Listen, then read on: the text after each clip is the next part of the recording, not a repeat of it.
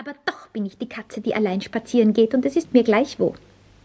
Die Frau ärgerte sich, nahm ihr Spinnrad und spann, aber das Baby schrie. Äh, nimm einen Faden von dem Garn, sagte die Katze, und knote ihn an deine Spinngabel und zieh ihn über den Boden, und ich will dir einen Zauber zeigen, der dein Baby so laut lachen macht, wie es jetzt schreit.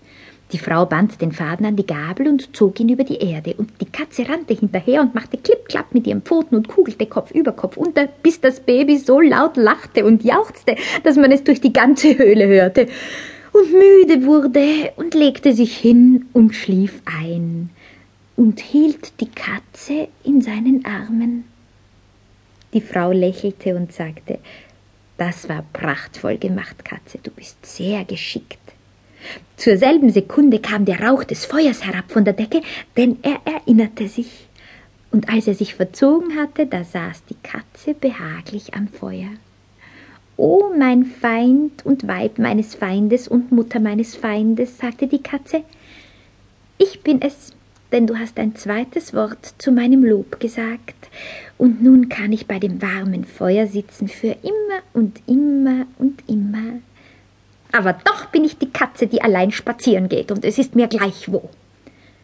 Da ärgerte die Frau sich noch mehr und legte mehr Holz ans Feuer und fing an, einen Zauber zu machen, der sie davor bewahren sollte, ein drittes Wort zum Lob der Katze zu sagen.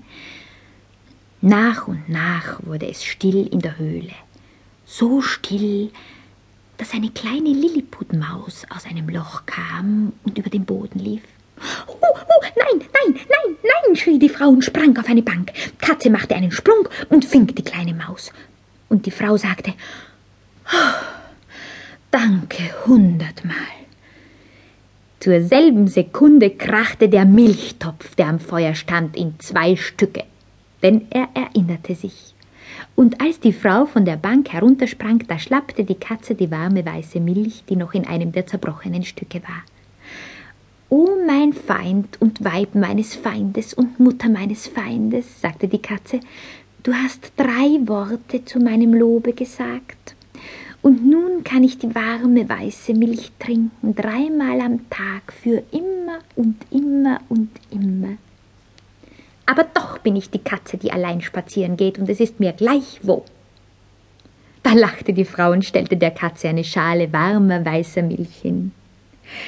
Am Abend als der Mann und der Hund kamen, erzählte die Frau die Geschichte.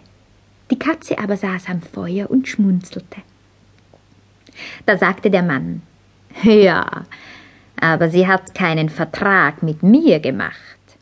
Dann zog er seine ledernen